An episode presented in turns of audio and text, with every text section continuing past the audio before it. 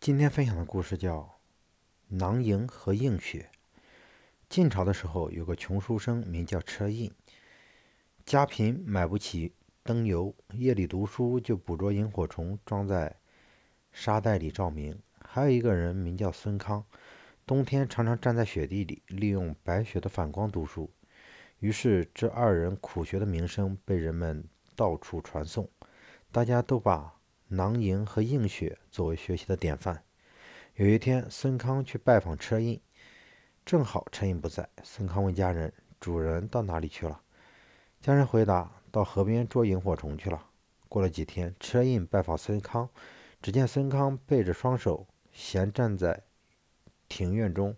车胤问：“你怎么不读书呢？”孙康仰天看，仰头看天说。我看今日这个天色不像要下雪的光景。明和实应该是统一的，但有些人做出了某些成绩以后，在名誉面前飘飘然，变得只图虚名，不务实际了。这就是人们常说的“盛名之下，其实难副”。